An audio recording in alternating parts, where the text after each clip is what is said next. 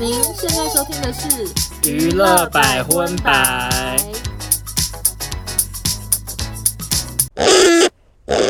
本节目由宜得利家居赞助播出。嗨，大家好，我是邵忠我，收纳，欢迎收听第一百二十二集的娱乐百分百。耶！今天的百分百开头呢，要带给大家满满的演唱会。哦，对，因为我们都刚看完，欧娜是去看了我们节目时常报道到的红发艾德嘛？对的。那我是看了我个人很喜欢的安普，也就是钱张悬。呃，我个人看完的心得，我觉得我真的对不起他。平常在节目中报道他，少了一份尊敬意嗯尊重跟敬意，因为他真的太厉害了，你是说哪一部分？是指服装都没有换吗？还是是是实力的部分，真的非常非常会唱。嗯然后他全程都没有下台，他就是完全没有去尿尿，也没有补妆，然后也没有擦汗，什么都没有，然后疯狂的唱。呃，很多时候都是自己弹，然后再加效果器，他很像艺人乐队，就是疯狂的一你直。说很像在淡水老街那个阿伯吗？我觉得你就是会被骂，你就是会被骂，这样不行，不能这样开讲。玩笑的开玩笑因为他现在真的地位 对我来对说你来讲很崇高，很是不崇是高，而且很多人看完之后大家都被吓到。我跟你讲，因为我也看到很多人跟你讲差不多的话，就说没有想到这么厉害，而且对因为有一些外国人来台湾看演唱会，有时候会比较没诚意，因为毕竟我们的国家太小，人口太少嗯了。可是红发艾德是算诚意十足，而且因为其实他歌非常多嘛，嗯然后也不是每一首大家都听过。我是毛起来有复习，所以我很多首都耳熟能详。可是有一些我朋友他们去，他们可能也没有每一首都都听过，结果他们还是觉得很好看，因为红发艾德很会炒气氛。这么吵，他就会叫大家跟着一起哦哦哦，或者是哦啊啊啊，或者是这边尖叫，或者是他会规定大家说站起来，手举起来，或你者说是他有学中文说没站起来有没有没有没有哦，只是他或者是说我要看到你们手机的灯什么的，哦就他蛮会炒气氛，然后都没有人跟他互动，因为他一个人也没有乐你说团，台上只有空无一人，就只有他，就是他一个人，他的他的乐队还站在不同的小舞台在旁边，所以真的整个大舞台只有他你一个说人。你说乐队甚至看不太到在哪里，看不太到，我也不知道到底有没有哪一集是有他。我想说，会不会其实很多时候都坐着休息，因为很多时候他真的都一个 人。而且更让人赞叹的是他的那个接歌之快啊，他会讲一大串英文，然后就类似说什么来高雄，很高兴，很听说大家都从不同地方来找我，什么之类，叽叽呱啦叽叽呱啦，然后几乎没有休息就直接进歌 OK 准时达人我，跟你讲，我听完你在红发艾德的心得，我只能说安普的算是两样情。嗯，我虽然是很喜欢安普没有错，可是我现在如果重新来过，我会蛮想要去看红发艾德演唱会，因为比较难得。而且他的诚意就是下次来我还是会去的那种、欸，哎，那我个人看安普呢，他其实跟红发艾德有一点雷同，就是他也是从头到尾在台上没有换衣服，有没有然后就一直尿尿唱一直唱。呃，我不确定他有没有趁那个时候去尿，但是中间是有一些转场，就只有乐队在弹的，他没有很具体的影片，他都是一些就是在后面绕来绕去的特效动画特效动画的 OK，OK，那一种。嗯那我个人身为安普的老粉呢，当然就是会觉得回忆满满，就他很多的歌我会想说，哦，就是我小时候听的歌嗯这样。但是整体来讲，我觉得这个演出放在小巨蛋有点太勉强了，因为这个小巨蛋舞台非常的很大大，观众也非常的多，可是他就是只有后面荧幕播一些动画，然后大家一个人在那边自弹自唱，或者是后面乐队有时候也会有一些演奏这样，所以我觉得比较适合放在 Legacy 或者是女巫店那种小场馆。略空就对了。也不是空，就是觉得，因为它呈现的氛围是有一种大家来听我唱歌，嗯他就会跟台下讲一些，然后他他讲话不是会有点文绉绉的，嗯讲一对嗯些很很文青的话这样，以及他就一直感谢台下的人，然后感谢幕后团队，而且他感谢的程度是非常的 detail，就比如说呃，感谢我的服装团队的阿文，然后他的助理 Mary、小曹什么什么，他就是会全部都要念一嗯遍，音响公司的每一个可能连助理什么的名字，他全部都念进去。我想说，哇，你好会背哦，嗯因为他没有提词机，哦，很厉害，然后他就叽里呱啦叽里呱啦，然后就感谢的地方就感谢了，我不知道有没有快要十分钟。好长，演唱会后半段，他也是一直间奏，他就会感谢台下的人，然后他就是会用那个拜头拜头的那个手势这样鞠躬，说、哦谢谢大家，谢谢大家，这样，然后就觉得好像好像在看竞选晚会这样 子。哇哦，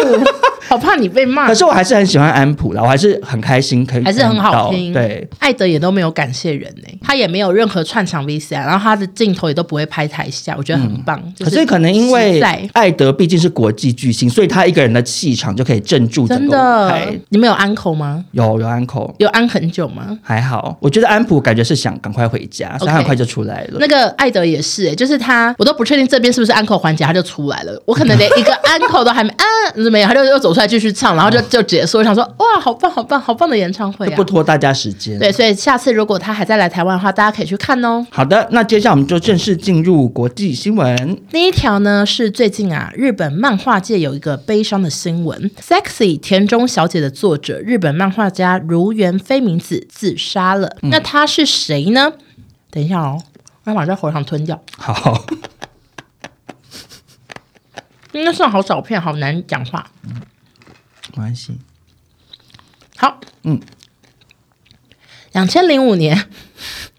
两千零五年，她以《沙石记》荣获第五十届小学馆漫画奖少女漫画部门奖项，单行本销量突破七百万。那两千零七年呢，《沙石记》被翻拍成日剧，隔年还制作成电影。你有听过这部吗？完全没有哎、结果我竟然有，为什么呢？因为当年我跟朋友去西门町要看《沙石记》，沙石记是什么啊、就是哦沙子的时钟的那对个对沙对石对，记，是不哦是？倒来倒去的那个？可是那时候我们也是不知道这是什么，想说无聊来看看。结果买完票之后，影城人员跟我说片子有问题，然后嗯我们最后没有看到、欸但是我就绕在心中，想说啊，我曾经去看过这个，想看《杀石记》，然后最后那个店员还嗯说，那我就送你买一送一，我们就看了那个《全民超人》跟《名侦探柯南》。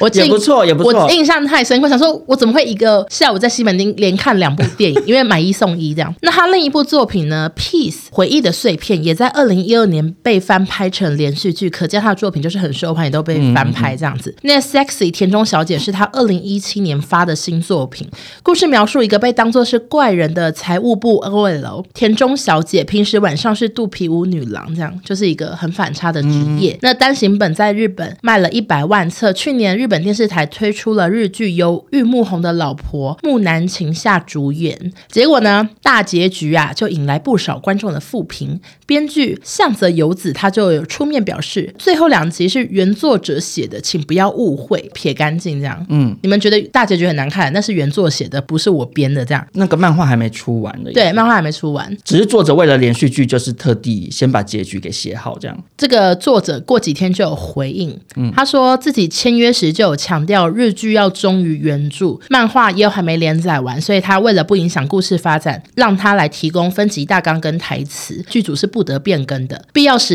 他也可以跟编剧一起编写剧本。结果没想到过程中就是状况连连，他没有看过编剧，也没有看过导演，每次收到大纲跟剧本都跟漫画有很大的出入，重要剧情被删，人物设定脱离原著，那他就一直自己修改，然后也不知道发生什么事情。然后最后因为第八到十集是漫画没有的原创，然后他就觉得里面有很多对肚皮舞的描绘有错误，所以他就提出说他要拿回来写这样。嗯，对方就说编剧不想再介入了，那你你就自己来完成。那他就靠自己呢，一边赶着漫画截稿，一边写完最后两集的剧本，还表示说如果有人不满，老实说我也不确定什么判断是正确的，向各位致歉。那他发完文后，过几天又删文，然后再过一天就死了，他就自杀。为什么？新闻是说，根据现场状况跟疑似遗书的文书，感觉他就是可能是对整件事情，他觉得很抱歉，很多忧郁的心情，然后就自杀了。啊？可是其实这种漫画漫改画或编，哎小说改编成电影或戏剧，其实蛮常见。对然后的确也是很常都会有原作者可能不满意嗯啊，有的是很满意，像 J.K. 罗琳，她好像参与很多嘛，哦所以她可能就满意。有时候就难免就会有原著党跟电影党对的吵架的问题啊。而且很常新增新角色，就漫画从来没出现，蛮多戏剧都会这样，就是一个改编。其实最重要的还是它的原著，而且我觉得大部分的粉丝要是要躲气，就让、嗯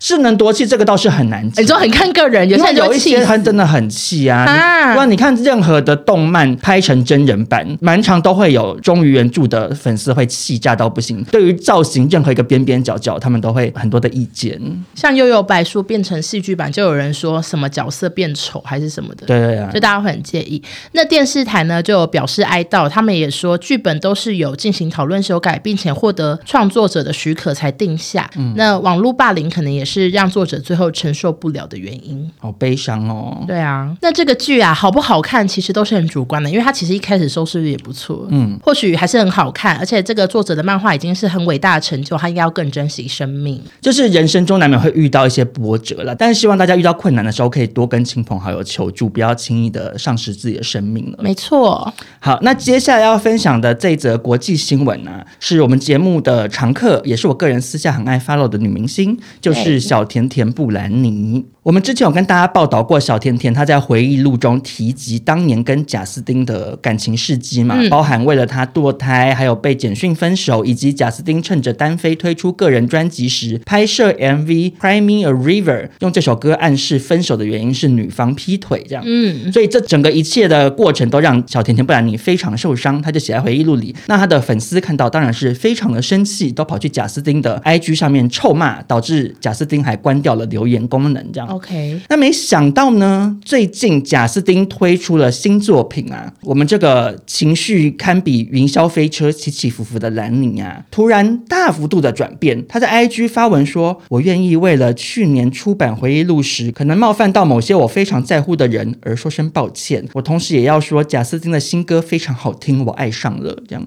嗯，有没有川剧变脸的感觉？我觉得我是贾斯汀也笑不出来耶、对 t o o late。甜甜可能有去海底捞打工，马上去习变脸对我当时看到真的也是非常的惊讶，尤其是因为小甜甜布兰妮她现在的 IG 是锁起来，是私人账号啊。我是因为早期就追踪了，所以我看得到。嗯我那时候看到想说，哎，真突然，就是前面不是感觉好像对她很多怨恨嘛，嗯但是也也也想说，那其实也好嘛，世界上总是多一个朋友好过多一个敌人、啊。对如果她今天放下了，我们就当做是当年黄子佼跟小 S 世纪大和解嘛，大啊家都黄很子感佼动。后来还是没放下，没错，所以呀、这个就印证到说，小甜甜布兰妮跟贾斯汀最后还是没放下呢。因为布兰妮在发完这篇赞美新歌的文之后，又突然翻脸了。原因是贾斯汀四十三岁生日当天，在纽约举办了一个免费入场的新歌演唱会。他唱到《Cry Me a River》这首歌的时候，突然停下来说：“我想趁机说，我真的一点都不抱歉。哇，”算是公开呛虾。把握时间因。为这首歌粉丝间都是认定是跟甜甜有关的这样 OK OK，那结果啊，布兰妮就马上在 IG 上发文了。有人跟我说，某人在街上谈论我，你是想把这些事情带上法庭，还是跟上次一样跑回家跟妈妈哭？我不抱歉。然后接着他就把之前对贾斯汀说抱歉的贴文删除了。这一系列举动都很不像天王天后。你说都有点小鼻子小眼睛。对啊，好像两个网红哎、而且我记得贾斯汀当年就是，不管是小甜甜的事情，或者是珍娜杰克森的那个真奶秀的事情，嗯开始很多人去反思当年的媒体啊，对啊或者是明星的做法不对的时候，贾斯汀他就曾经有出来发文道歉说，哦对，当年他自己思虑不周，什么什么什么的。嗯啊，小甜甜，不然你后来出那个书，当下贾斯汀至少我看新闻，他好像也没有做任何回应，大家可能心里头就有点不爽，对啊想说啊，我就已经道歉过了，我也喜欢做啊。结果他又在演唱会上讲说 I'm not sorry，所以小甜不然你又俩公说我也不抱歉这样。其实蛮幼稚的。我的心得就是不要在书里写那个指名道姓哎、因为我也没有写任何人名，你要写我啊？。可是又不是写你坏事对，就是如果写坏事，不要指名道姓。对啊，因为其实我书有一些原本有更指名道姓一点，然后后来也是出版社说不要这样写好了，我们就整个拿掉。我就是觉得，因为书是 forever，它会一直再版或者是印刷或者在各个书局出现。因为我跟你讲，小甜甜布兰妮她妹妹之前不是也出了一本回忆录，然后在书里头大谈布兰妮的事，布兰妮也是觉得她被消费，然后就大俩拱，她也发文一直臭骂妹妹，对啊然后结果后来过了好久之后，突然又发文说我最爱我的妹妹，什么生日快乐之类对，的，它就是怪怪的。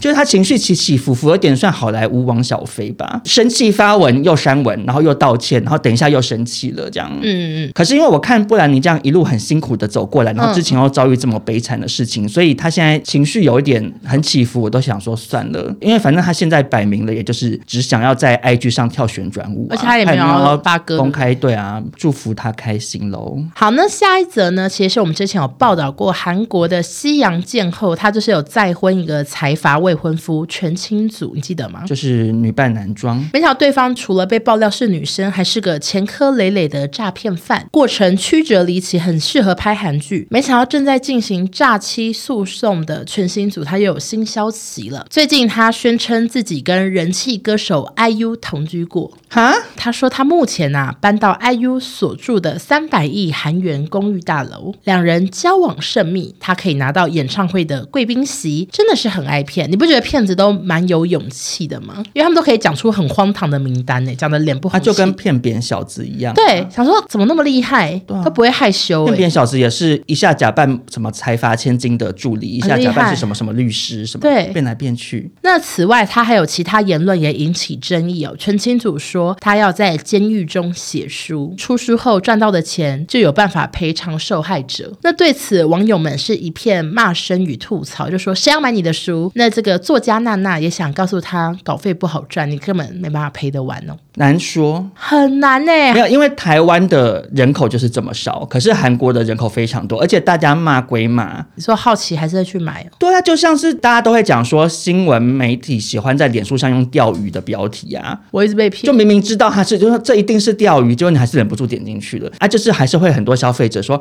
这个诈骗犯竟然敢出书啊，但我还是好想看一下，这样，然后就买了。要是我难就说就会去书局看，你说没看才不华用钱的 加减看。 ，OK OK，我前阵子又被新闻标题骗，嗯，他写说欧阳娜娜在路边熊抱男子，然后我就想说谁啊？点进去看欧阳龙，你说我气 不气？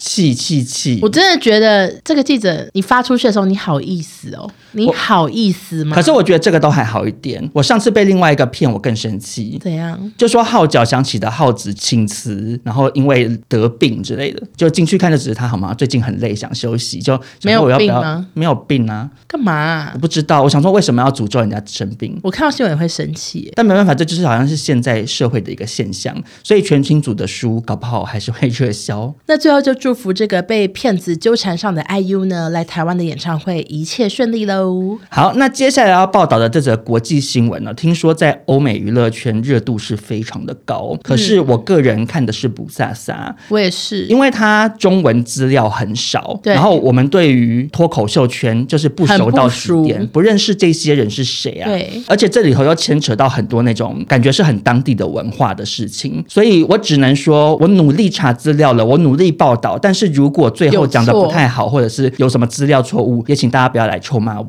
那这则新闻呢，就是关于黑人脱口秀演员 Kate Williams 前阵子去 Shannon Sharp 的 podcast 节目，OK，连续讲了两个名字都不认识。好，嗯对，那 他在这个 podcast 节目之中啊，录了整整三小时，都在进行好莱坞大爆料。好长哎、对，好长。可是我跟你讲，这么长的影片在 YouTube 上面，它现在已经有五千六百多万次的点击了就。大家都在看。因为太精彩了，哎、嗯哦我觉得应该说对欧美人是觉得太精彩，我因们为我们台湾看到人想说画嗯博画博这样。那其中引发最多讨论的就是他提到好莱坞生态圈有一个 plant 文化，那这个 plant 文化就是说现有那些相当有名的黑人明星，无论是主持、电影、脱口秀歌手，嗯，很多都是被养出来的，跟一盆植物一样。这些人要接受各种合理与不合理的安排，去满足不同性取向与癖好者的要求与想象。啊然后他还批评说，有些黑人根本没有实力，只要黑人男星穿上裙子，就会突然拥有超多资源。他说，因为白人很爱看这样。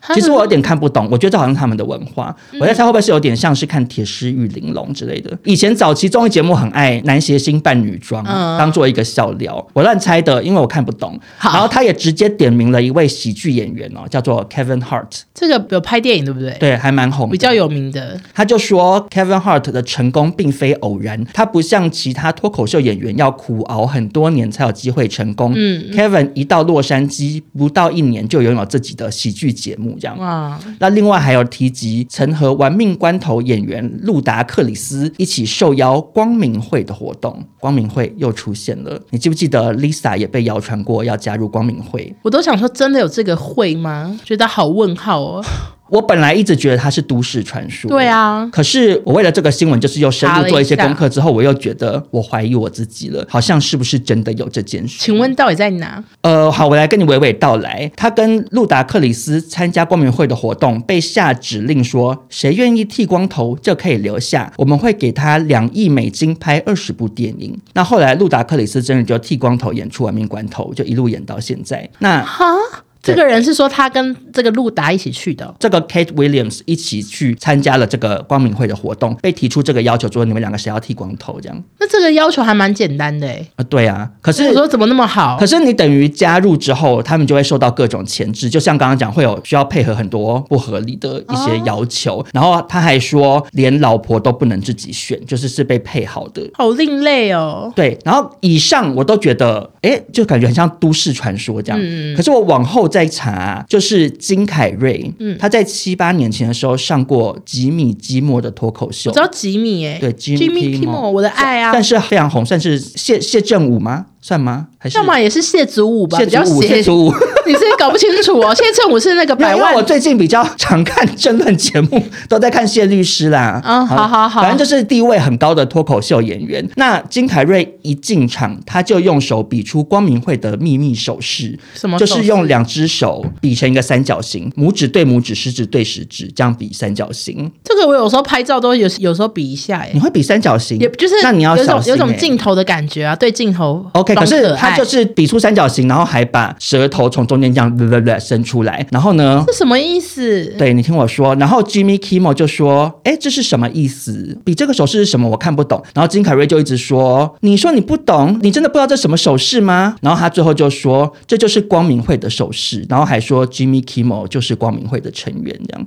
你说他上台这样子有点要呛 Jimmy 的意思哦，是这种感觉吗？他是笑笑的，而且我只看到一个小片段，然后再加上又是没有中文翻译，所以其实我自己用听那的。 Jimmy 那 Jimmy 有露出尬脸吗？ Jimmy 就一直敢笑，就装傻，就给人一种装傻的感觉。真的吗？而且因为我我看这么喜欢 Jimmy，哎我看那个耶网络评论是说，以 Jimmy Kimmel 的地位，不管他有没有加入啦，他不可能不知道那个手势的意思，因为那个手势可能在欧美就是大家都会知道，可能类似我不知道台湾比惠慈的手势，大家就哦你在模仿惠慈这样，可能就会是这样的你感觉。举的例子好烂 哦，不好意思。然后金凯瑞在节目上还继续讲哦，他说政府将一些光明会成员的特务人员混进演艺圈，监视并操纵演艺人员这样。然后结果金凯瑞听说此举犯了大忌，没过多久他的女友就突然死亡了。哈， 警方验出他是服用过量药物致死，尸体旁边有一张字条，注明他是因为跟金凯瑞分手而自杀。可是嗯这让大家觉得很诡异，就是他们明明就没分手，可是为什么纸条上说因为跟金凯瑞分手而死亡？所以就有一些人阴谋论者就怀疑说是光明会的复仇行动这样。然后我后面接下来要讲的又更荒谬哦，我觉得大家就是听听就好， 我千万们不要大家把当它真。当一个小故事对，听。你们假装现在在看 Netflix 之类的，你在看 Netflix 也可影能集，你假装你在看影集影集虚构的 fiction。嗯，要细说台湾 OK，等一下再看细说台等一下湾。再看细说台湾。哦 对，好，根据我查到资料说，传言光明会有一个血祭的仪式，用人血来祭祀光明会的神路西法，就是那个恶魔撒旦这样。然后会找一些知名人士来进行血祭，以示对路西法的崇拜，例如保罗沃克，就是亡命关头那个人。嗯据说是当时保罗沃克往生是他坐在副驾，然后正驾驶是一个赛车手载他兜风，然后是那个驾驶员是要让他血祭，只是不小心自己也一起撞死这样。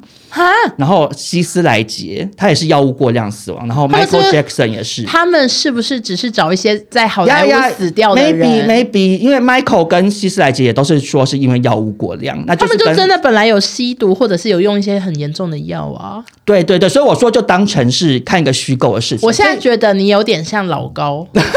我有点像没有啊，小可是莫可。是我有一直讲说这网络因为传言，网因络为老高也很常讲说哦，网未来人也是网络传言呐、对然后小莫就在旁边说：“真的吗？我就对是小莫，可是我是小娜。我我跟你讲，因为我做这则功课的时候，我我的情绪也是像布兰妮一样云霄飞车、欸。嗯，因为原本前面看那个脱口秀演员在那边爆料，就想说，哎哎，也不知道真的假的。可是到金凯瑞，因为金凯瑞对我来讲毕竟也是一个喜剧泰斗，然后他上脱口秀讲了这些话，你会觉得说，哈，会不会是真的？可是又继续查。查说什么希斯莱杰什么 Michael 都是被光明会血祭，又觉得好像又比又较荒嗯变谬又，变假的了，又对细说台湾了，搞不清楚啊。所以如果有一蛤蟆些精要出来 了。对，如果有一些知道到底是蛤蟆精还是是真实发生的事情的人，就是再跟我分享好了。嗯，要结束了，怎么了吗？没有想说好好听还是得你要什听么得正开心。我觉得听完这个新闻，我回去也会查一下光明会，因为我常听到这名字，但我根本不知道他们是什么。但如果是真的的话，就真的存在的话，就希望 Lisa 不要参加好了，因为听起来好像有点可怕。也希望光明会不要找我们查。好我们的，只是报道一个细说台湾的故事。没错，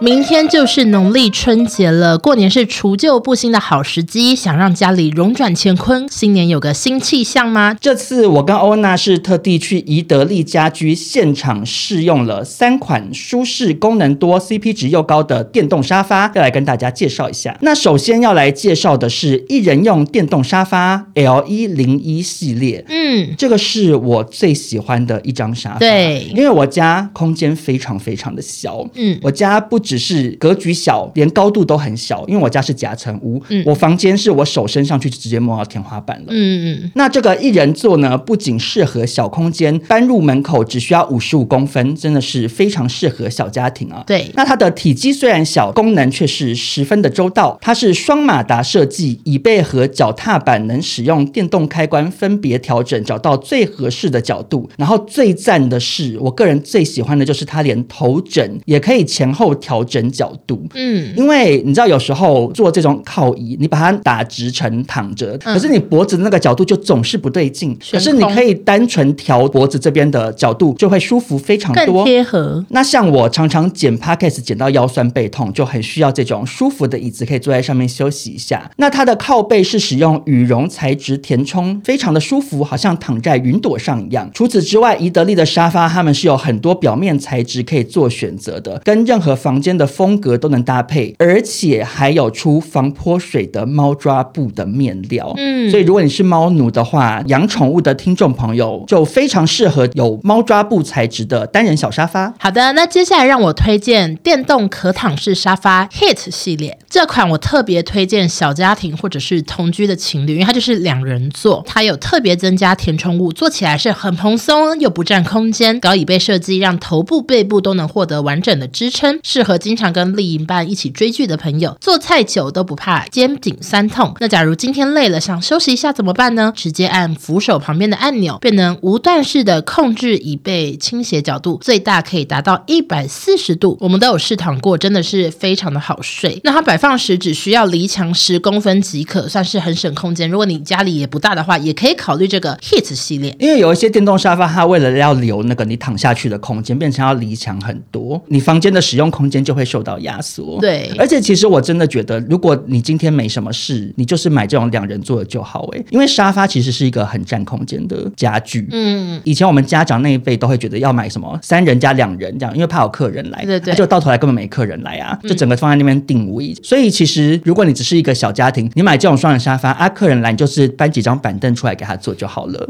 那最后再来介绍一个系列是电动可躺式沙发 Unbelieva 系列。Unbelieva 是宜得利电动沙发的经典系列，基本上它拥有电动沙发的所有优点，并且更上一层楼。它的三段填充设计及桶型聚氨酯泡棉，能有效承受身体重量，释放身体压力。单人用款式还很方便哦，就我们那时候坐有发现，今天只有两个人要坐的话，中央的那个座位是可以把椅背放下来当桌子使用。我觉得这个非常贴心，对因为茶几也是一个特定的空间杀手。真的，可是你茶几可以摆什么？没东西啊，你就是遥控器摆一摆，摆个饮料，面纸对，没了然。后到最后家里头的茶几就变成堆一堆杂物，也不好看。嗯、不好看，对。对，那它这个沙发等于是把茶几隐藏在椅背里，有需要的哎时候再放下来。对，，那它的上面还有那可以放杯子的洞洞啊，更好活用。那宜得利各系列的电动沙发不仅漂亮舒服，宠爱每个疲累的人。部分款式在侧面按钮部分还配有 USB 插孔，可以充电，非常的方便，让大家可以自在的在电动沙发上度过春节假期。等于说这个春春节你坐在宜得利沙发上，店员接上，你就再也不用下来了。对只差准备个尿壶。可以当个懒猪猪。那即日起到二月二十八，隆来宜得利春节优惠多，除了多款家具家饰 on sale，满一千送一百点，满两千送两百点，赠点无上限，一点就可以抵一元。满千在车万元旅游兑换券或是会员点数，近两百个奖项等你拿！宜得利还大加码，欢庆迎接全球开设一千店，满千即可抽北海道双人来回机票兑换券，奖品实在是太丰富啦！谢谢宜得利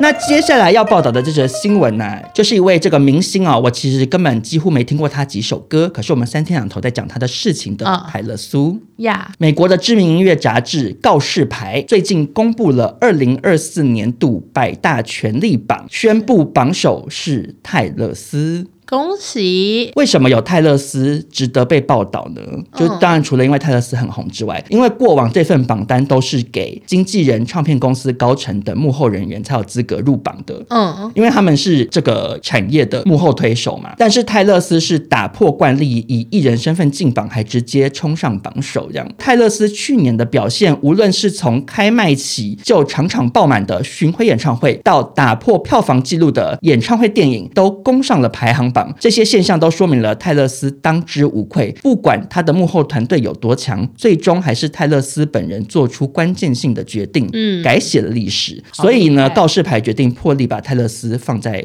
榜首的位置，这样。我觉得刚刚那一段介绍，以为是 T 呀、啊、对，可是他的比较不会有名不符实的感觉，对他真的因为很他是厉真的害这么厉害，嗯，那不过泰勒斯除了这些演艺方面的数据很厉害之外，嗯他也是有把影响力扩张到其他领域哦。例如他在 Instagram 上鼓励粉丝去注册选民的投票资格，立啊刻让注册人数多了三万五千人这样。很棒哎、对，就是他也有把自己的影响力利用在别的地方。总体来讲，就是告示牌认为泰勒斯这个创新与影响力足以当做音乐产业的表率。那就希望 Tia 也可以早日跟泰勒斯看齐喽。那接着呢，就来聊一下台湾新闻。上一集我们有聊到韦静在红白艺能大赏口误，嗯，当时莎莎接了一句“韦静，我听到喽”，这话不对哦，也因此一起遭殃，被认为是害韦静被误会的战犯。那莎莎后来就有在线动发文，她就说主持不容易，我们要照着脚本走，同时也要给出临场反应，可以感受到韦静的认真、善良跟正直，期待再次跟他合作。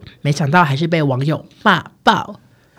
可是我真的觉得网友没什么好去骂他的耶你。知道现在骂他的也有很多是韦静的粉丝哎、他们一太定气的啊、了。因为韦静好像因此还丢工作。哦，还有发文说工作没了什么。对，然后就有人在下面说出来道歉，不然抵制你所有节目。乱说话还要别人背锅是要还的。然后还有个是说，为什么害别人还可以心安理得不道歉装没事发生呢？就狂骂他这样子。那后来露露就在底下留言了，因为露露也是同一场的主持人，他就说不管你们是谁的粉丝，都要保持理性。当天韦静上台用字不妥，但他是无心的，难道其他主持人就有心要害他吗？我们都是同一阵线的伙伴，请大家明辨是非。对啊，其实是真的，因为也没必要害他吧，而且害了自己也遭殃，有什么好害的？就像我们上次讨论到的，你在主持那个情境底下，有时候你会想说，你担心这句话是不是有点不对，然后有时候会用一种太紧张反了而演出来，就是想说。划掉，划就掉。开玩笑，开玩笑，什么用这种方式去把它带过去？这样、有时候到底要装没事呢，还是把它点破来化解尴尬？哪一个比较好？就是很不知道看主持人的临场而反应，且看你现场只有零点几秒，你要怎么反应？对，而且因好难因为像我们节目是录的啊，我们反正后面再剪。可对是红白是现场有那么多人在看，嗯，他就是讲错就放送出去，后续再剪掉，但这件事情还是被大家看到的。对，想说大家其实不用一直去攻击莎莎，她一定不是故意的。对啊，我觉得韦静一定也不会希望大家去臭骂莎莎。，对，那莎莎后来昨天啊前天又发现动，她说这阵子的风波，谢谢关心，每个建议和鼓励我都有收到，我会更努力在每一份工作上尽善尽美之类的。那就希望各位粉丝要冷静喽。好，那接下来这则台湾新闻啊，它的新闻主角是我已经几乎要忘记有这个人了，就是婉婉儿。其实她一直都还是有在工作啦，对，但是因为我没有 follow 她，可是她几年前有一段时间突然很红，很早就出道的网红。她早期是为什么红我也想不太起来，是不是作风很呛辣？哦，到底是脸书还是 YouTube Hughes 发迹，我都已经想不起来，真的太多年前。但是我们工作应该是有遇过他、欸，然后他已经忘记我前阵子还本人的账号发给我叶配，问我要不要叶配，啊，他本人可能是他的小编或者是什么的，什么叶配？ 我完全想不起来，因为我好像用不到，我就拒绝了。哦，只是 OK 想说，哎、完全想不，他也忘记我曾经可能发过他节目了，哦，因为我们以前在当幕后的时候，类似在网络红人之类的单元，发过可能有无数。次了。那最近呢，婉婉儿就在她的脸书粉专贴出真助理的资讯啊，嗯，工作地点是台中北屯区，就是我住的地方啊，所以是不会很不方便的地方。不会啊很多人住北屯区。 OK，那工作内容是开车载我当助理，雇猫雇我，男女不拘，但需有驾照，无不良嗜好，有方向感，记性好，脾气好，时间观念佳。若是网络使用者，自己有车会更好，会基本的文书处理，正常人该有的逻辑要有就好。上班时间是以婉婉儿为主，配合她的休假时间，偶尔需要开车到外县市，月休八天，薪水三万至三万五这样。那没想到这篇文发完之后，引发很多网友很生气，说薪水不符合工作内容，到底这种薪水能争到什么有用之才呢？从劳方变资方就换个脑袋了。哦，可是其实我觉得还好欸诶、其实我也是这样觉得，因为他没有要他当经纪人啊呢、他又没有要你帮他处理一些很难的事，不就是陪他去一些地方？可能很多明星的助理就是差不多做这些工作。而且也不可能一直开车啊，他又不是真司机，他就只会把他载到工作地方，他就可以跟着一起休息了。对，其实那些助理有很多时间是蛮闲的耶，而且因为明星就公众人物，他不会每天都有工作，他有时候可能这个礼拜都没工作，你对这个礼拜都没事做就哎。对啊，然后有一些明星对助理又非常非常大方，包红包、年红终，包对送送他精品什么什么的，嗯因此也是获得不少薪水以外的收入啊。就所以我他就列的想说，工好像作还好，啊蛮像我们如果今天真助理，可能也是列类似啊的。对，因为他并没有要求说要一些很专业的技能，比如说你要会拍片，你要会剪辑，都没有或者说你要会用 Photoshop 什么的。他提出的就是，我觉得做很多工作，老板都会希望有的特色，就是无不良嗜好、记性好、脾气好、时间观念佳什么的。嗯嗯嗯这个工作的行情差不多就是这样啊。我们刚入行的时候在当助理，那时候也是两万六啊。啊，时至今日，我是不知道他们现在涨到哪里，可能三万吧，但反正应该差不多就那个钱啊。嗯，没错，而且更苦，工作更多。对啊，所以还是我们已经被压榨惯了，我们现在已经疯了。我我我真的不确定，会不会我们今天录这集，反而大家说我们也是惯老板，可是我们没有员工， 先跟大家讲一下。可是因为每个产业它的薪资本来就不一样。嗯，我们这个产业，它的薪资低起薪就是低，然后天花板就是长在那里。低我以前在做制作人的时候，你就觉得好像制作人很拉风，大家可能以为制作人怎么月入几十万，没有制作人薪水也比不上一些什么工程师啊。制作人薪水大概六万吧。对，大概五六万就差不多紧绷了。如果听众朋友是从事一些工程师什么的，对你们来讲，这个薪水可能就觉得很低。对啊可是我们这个产业就差不多就这样。所以其实也是有些网友力挺婉婉儿啊，就说每样工作都是体验、经验跟经历，这条件其实不差，先拿出符合的本事，再来要求薪水。然后最后婉婉儿呢，也是直接有发文回击，她说现在的人就是这样，没什么技能就要求一堆，嫌钱少，没来做过哪知工作内容是什么，就在那边讲废话，白眼翻个三千六百五十圈，这样 OK，也算是呛辣依旧。想面试的人还是会去投履历。我觉得，其实他这个薪水还有这个工作内容，很多人会想去，好不好？嗯，工作又没有很好找。对，当助理其实真的就是没有很难啊，你就是帮忙跑个腿，载他去哪里，陪他去哪里，啊，没事你就休息，就这样子啊。其实你可能还额外多出很多时间，可以再去做一些自己的事嘞。所以有兴趣的朋友可以去联络婉婉娥哦。好的，那接下来让我来推荐台湾最近有一部新戏了，那就是非杀人小说改编自作家李同豪的同名小说，由刘冠廷、王静、隋唐主演。那故事呢，就是讲一个公寓大楼的离奇命案。目前看了六集，觉得节奏很不错，大家过年期间无聊可以看。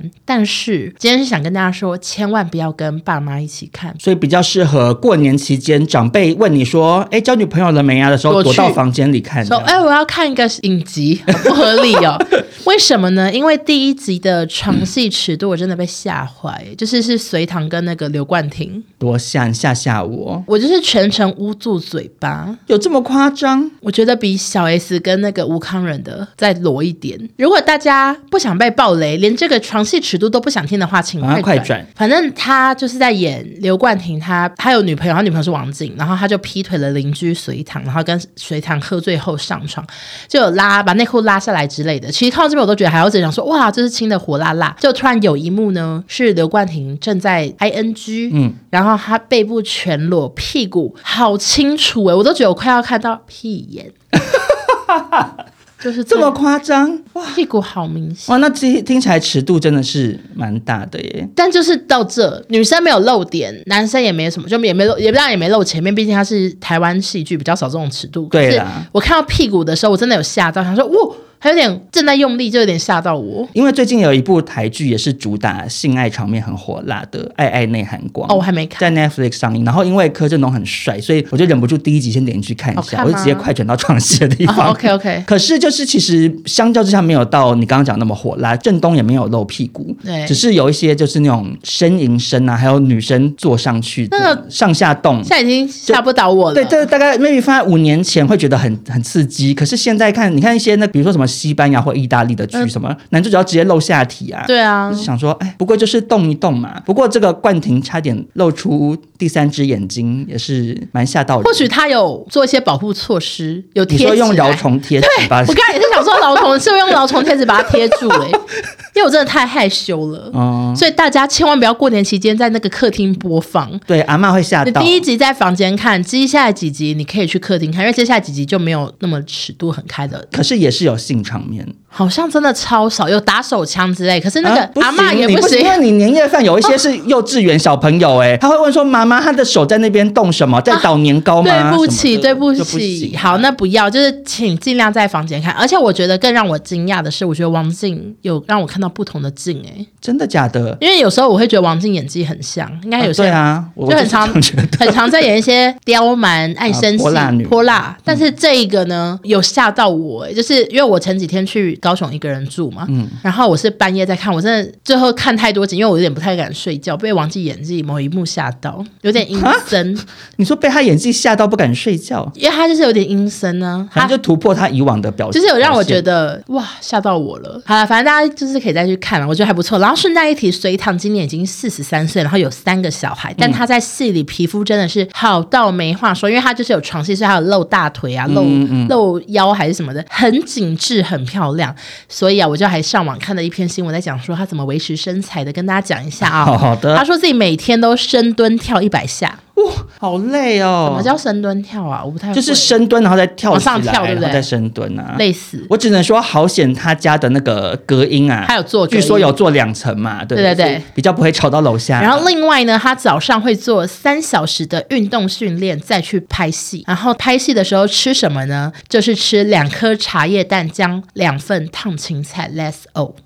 瘦子瘦子套餐。我真的好，我真的好佩服这些意志力坚强的人呢、因为他们上镜，他们就担心一点点胖都会被人家说你变好胖啊，所以就很努力的控制。就有一些明星真的非常自律啊，比如说那个懂美凤姐，她也是因为维持的很好，然后可是就会有网友嘲讽说，还不就是靠钱堆出来的，就是就是做医不美。 ，no，没有、不欸，是靠钱就可以医了。美是有极限的。美凤姐可以身材维持这么好那，是平常的控制。对她平常要非常自制，然后保养也是要一天不落下的这样子做、对欸。谢金燕也讲过自己的控制方式，也是吓死人，大家都以为很简单、哦。对，就是你们去控制，你控看看，有你那知道么简单，大家就去控控你知道看。多累吗？ 怎样？那样就是很累心啊有戚戚焉。对啊，那接下来我们就前进中国新闻，接下来又要来报道我们的小飞呀、她有出包了。那为什么会报道小飞呢？陪陪伴我们一整年，直不到好过意年思，不前，好意思，因为就是最近真的没什么新闻，因为快过年了，对，接下来就会开始是访问不同明星，说你有什么招财秘方，对以及你喜不喜欢打麻将谢。远景会出来。那这个小飞啊，就帮我们来硬凑一则新闻哦呢、好他最近啊出了一个包，因为他上一档中国节目叫做《问答八方》，在访谈中聊到离婚的心路历程。嗯，他说他曾经摔得头破血流，流了一大瓶可乐的血。其实我觉得蛮另类，为什么是用一大瓶可乐来当好个多欸单位词呢？嗯可是不确定是哪一种瓶身。你说三百三不知十道是梦，曲线瓶还是那种袖珍瓶，还是一般的易开罐，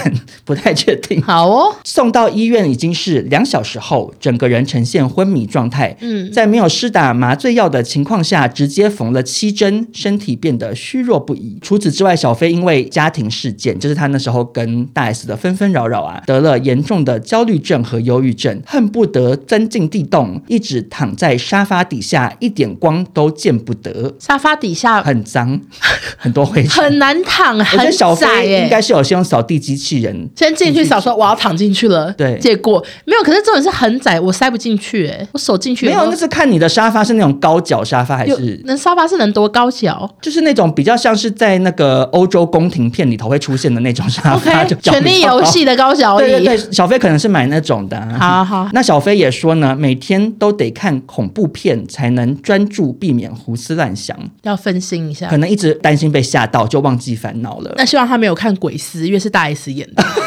真的耶，哎呀因为怕会又被吓到啊一直推播，就是他可能推播相似的影片给你，不小心看到前妻演的戏。那他说晚上会冒冷汗、失眠，只要一睡觉，整个床单、被单都全是湿的，好冷甚至连走路都需要别人搀扶啊、以上都是在讲他那个时候的身心很煎熬啊。嗯就当然对照小飞那时候就很多脱序行为有一个连结啦，就是哦原来如此这样。嗯，但没想到他在这个访谈中又提到前妻大 S。忘不他了，说忘不了。呀他说他很心疼大 S，我看到他这么多年很辛苦，生活不规律，心理抗压能力各方面都很强，更说大家不该瞧不起演戏的人，要尊重。哦好奇怪他哦，就突然进行温情喊话啊，跟那个布兰妮一样。啊，对，没想到他这番言论呐、就引来很多中国网友的反感哦。嗯，中国网友无法理解汪小菲先前乱爆大 S 黑料，就之前他不是这边说什么用药的事情，对什啊么讲一些，他微博自己也伤害大 S，然后现在又说大家对，然后现在又突然很不舍对方。网友说，之前追着人家骂，现在又是他做明星辛苦了，别再消费你的前妻。没错，他是不是有双重人格？他印有象中他好像不是在骂大 S，就是在心疼夸奖大 S。好疯没错癫，没很错，疯癫。辛苦就多给点抚养费吧，阴魂不散没完没了。只能说中国网友真的很会骂人。我想大 S 也是满头问号，对，那小飞呢，也因为心疼大 S 的发言，被网友臭骂到上了微博热搜啊。好好笑。只能说小飞还是专心卖酸辣粉就好了，不要再好的出来接受访谈了哎、。突然想到有网友跟我说他去吃麻六记、哎，嗯，然后说真好吃，你说去当地在这中国吃这样。哦，其实讲了这么多次，我也是蛮好奇味道的。如果今天我去的话，我也会去吃看看，可是我们以前在那边就是吃过类似的东西啦，酸辣粉之类的，就很辣很。就味道非常非常重啊。他们那边的食物的味道就是非常非常重，那我就配个凉茶喝呗。所以我觉得小飞就是要少吃这种味道比较麻辣的东西耶，就是因为容易上火啊可。是他开麻六记、哎，可是他个性这么容易上火，他就要吃一些清粥小菜啊之类的，吃一些比较清淡的食物，让自己心平气和。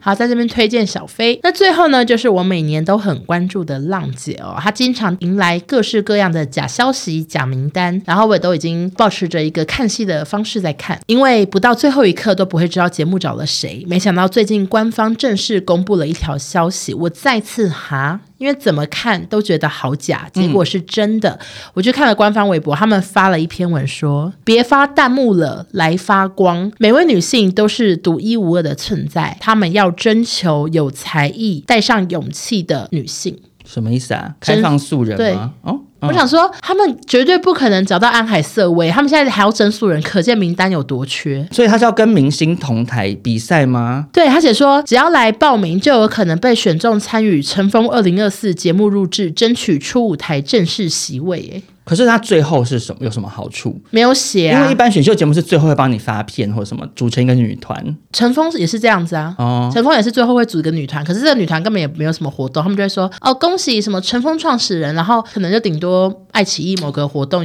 会上台表演吧。可是 Let's go 说实在的，《乘风破浪》这个节目，它本来的卖点就是看那些说，哎，没想到谁谁谁哪个对儿时中的女明星也去也来参加了，然后看她唱年轻人的歌，觉得很有趣，这样对，可是如果你是一个完全的素人，谁的妈？陈妈妈而且感觉以中国的操作来讲，他们应该就会是各经纪公司会推人，哦就所以也不会是说真的那么素啊可。能会是一些会上台湾两性节目的妈妈团，就可能对有对牵对素人情自己的那种，对那种最难看的。因为我觉得真的不太可能是他们真的去一些什么湖北的乡间找了一个正在插秧的老妇然上来后表演啊、刚好很会唱歌，如果这样子，我会很想看啊。嗯，然后我就看底下留言有没有什么会扯铃的妈妈报名，就完全没有哎、全部都是粉丝继续帮自己的偶像报名。帮自己的偶像报名，对，就会他们会讲一个，例如说快乐女生多年前出道，说哦哦赶快找她，赶快找何洁，然后大概就只有出现两三个名字。我想说，我是那两三个，我真的好糗 哎、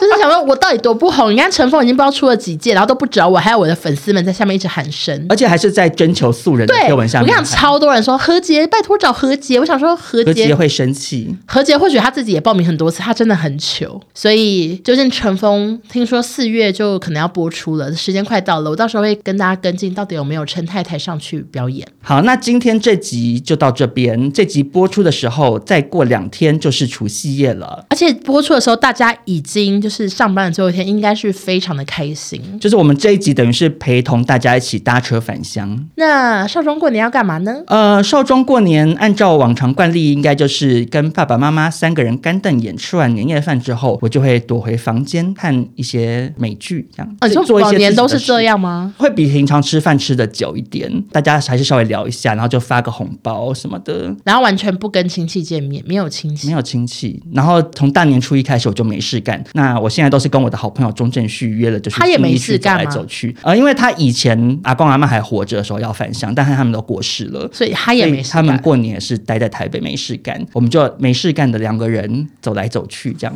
那你有准备年菜吗？有，因为我妈非常非常的懒惰，你妈每次过年年菜煮的那个时间，我已经俩工了。她她说煮太久，他煮超久，他是不是类似晚上九点才会开饭呢、差不多。我会气死，我会很饿、而且我告诉你，我妈今天已经开始准备年菜了。太好笑了吧！今天才礼她拜，这么早开始准备，但是到当天她还是会弄很久。他准备他今天准备什么？我就问。呃，他在弄一些卤味，然后他每年都会抱怨说做年夜菜很麻烦。可是明明他准备的年夜菜多半都是一些很嗯蛮简无聊单的的菜色，比如说炒花野菜之类的。这有什么好准备到晚上九点因？为因为他平常觉得准备花野菜很麻烦，然后所以他过年就会特地准备花野菜这嗯样。那今年呢，他的懒惰感又来到更高峰，所以我今年就是买了非常多冷冻年菜，但是我妈还是有抱怨，她就说我浪们费过年钱就哦吃个火锅就好了吧。我说我已经买冷冻年菜给你了耶，你买还想你买怎了样什么？我买了佛跳墙，什么汕头牛肉丸锅，什么很嗯 OK，很还 OK。有什么醉鸡、醉虾，什么微博微都是不用，甚至还不用加热，最低解冻就好，最下也是解冻就好。对。然后我妈还是抱怨说要解冻加热很麻烦，